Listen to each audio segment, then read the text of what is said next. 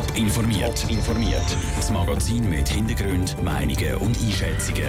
Jetzt auf Radio Top. Warum dass es trotz happiger Vorwürfe kein Strafverfahren gegen Schaffhauser Altregierungsrätin Ursula Hafner-Wipf gibt und was es bedeutet, dass die Ausroder Regierung nur noch aus Mahnen besteht. Das sind zwei von den Themen im Top informiert. Im Studio ist der Peter Hanselmann. Eine Strafanzeige gegen den Regierungsrat. Nicht gerade Alltag. Aber heute ist so eine Strafanzeige Thema im Schaffhauser Kantonsrat.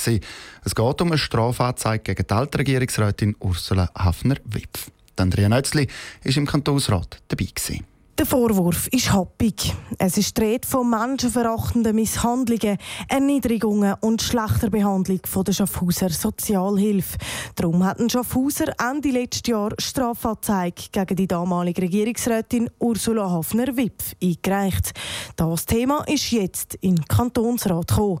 Das hat einen bestimmten Grund, sagt der Schaffhauser Staatsschreiber Stefan Bilger. Der Kantonsrat hat dann in so einem Fall zu prüfen, ob die Strafanzeige wirklich auch begründet ist.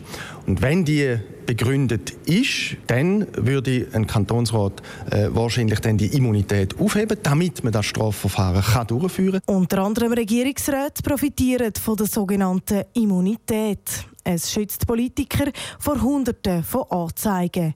In dem Fall jetzt hat das Büro vom Kantonsrat im Vorfeld die Anschuldigungen gegen Ursula Hafner-Wipf geprüft. Heute ist sich der ganze Kantonsrat einig sie nehmen die ganze Strafanzeige vom Tisch, sagt Stefan Bilger weiter. Jetzt im vorliegenden Fall heute ist der Kantonsrat zum Schluss gekommen, dass an dieser Strafanzeige eben zu wenig Fleisch am Knochen in Anführungs- und Schlusszeichen vorliegt und hat die Immunität nicht aufgehoben. Ursula Hafner-Wipf war im Kantonsrat heute nicht herum. Der Mann, der Strafanzeige eingereicht hat, ist vor dem Kantonsratsgebäude gestanden und hat vor der Sitzung noch Flyer verteilt, um die Kantonsräte zu beeinflussen. Das Ganze ohne Erfolg. Der Beitrag von Andrea Nötzli. Es war eine klare Angelegenheit. Gestern ist der Dolph Biasotto von der FDP in Ausroder Regierungsrat gewählt worden. Mit dem Rücktritt von seiner Vorgängerin, der Marianne Koller, ist jetzt keine einzige Frau mehr im Regierungsrat.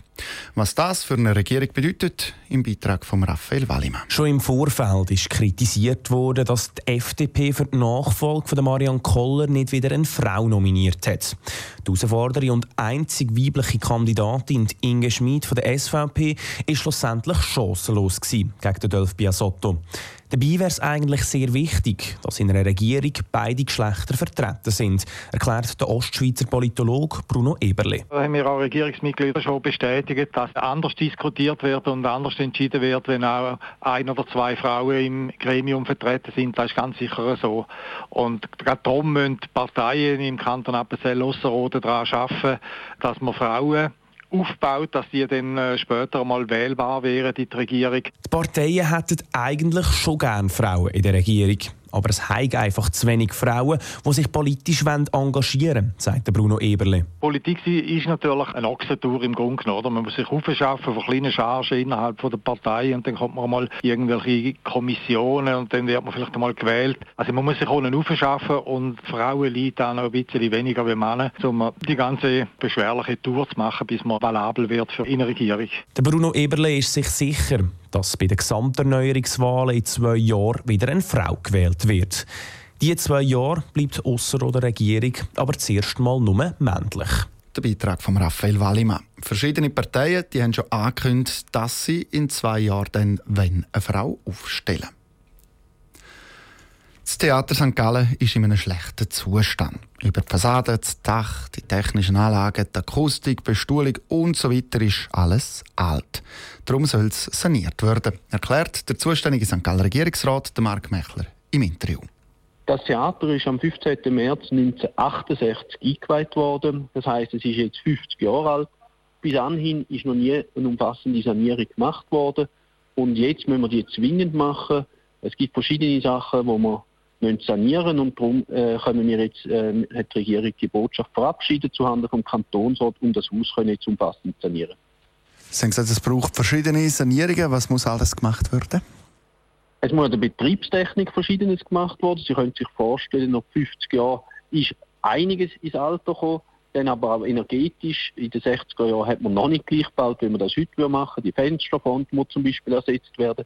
Dann wenn wir aber auch im Bereich vom Bühnenraum braucht es neue Sitz, es braucht eine bessere äh, Klimatik in dem Raum, aber auch die Akustik müssen wir verbessern. Wenn jetzt der Umbau dann kommt, wäre das Theater für eine Weile lang äh, nicht benutzbar? Wäre das Theater eine Weile zu? Oder kann man das während dem laufenden Programm machen, die Umbauten?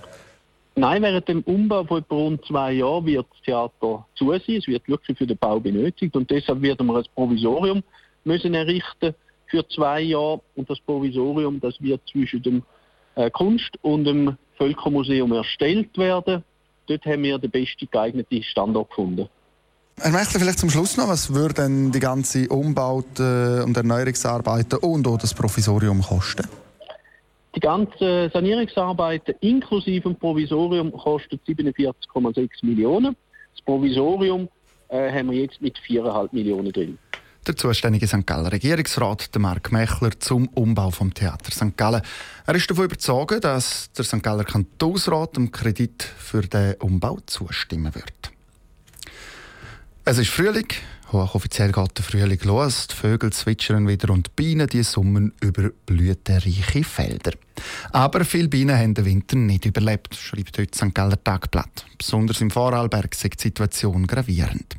In der Schweiz sieht es aber anders aus. Das Bienensterben sei der Winter nicht außergewöhnlicher als in anderen Jahren, sagt Richard Weiss vom Verein Deutschschweizer und Retromanische Bienenfreunde. Wir hatten sehr einen strengen Winter gehabt. Und wenn dann dazu noch imkerliche Fälle kommen, kann es einfach so zum Tod vom Bienenvolk führen. Und Tatsache ist, dass drei Viertel der Imker sehr wenig Verlust haben über Jahre.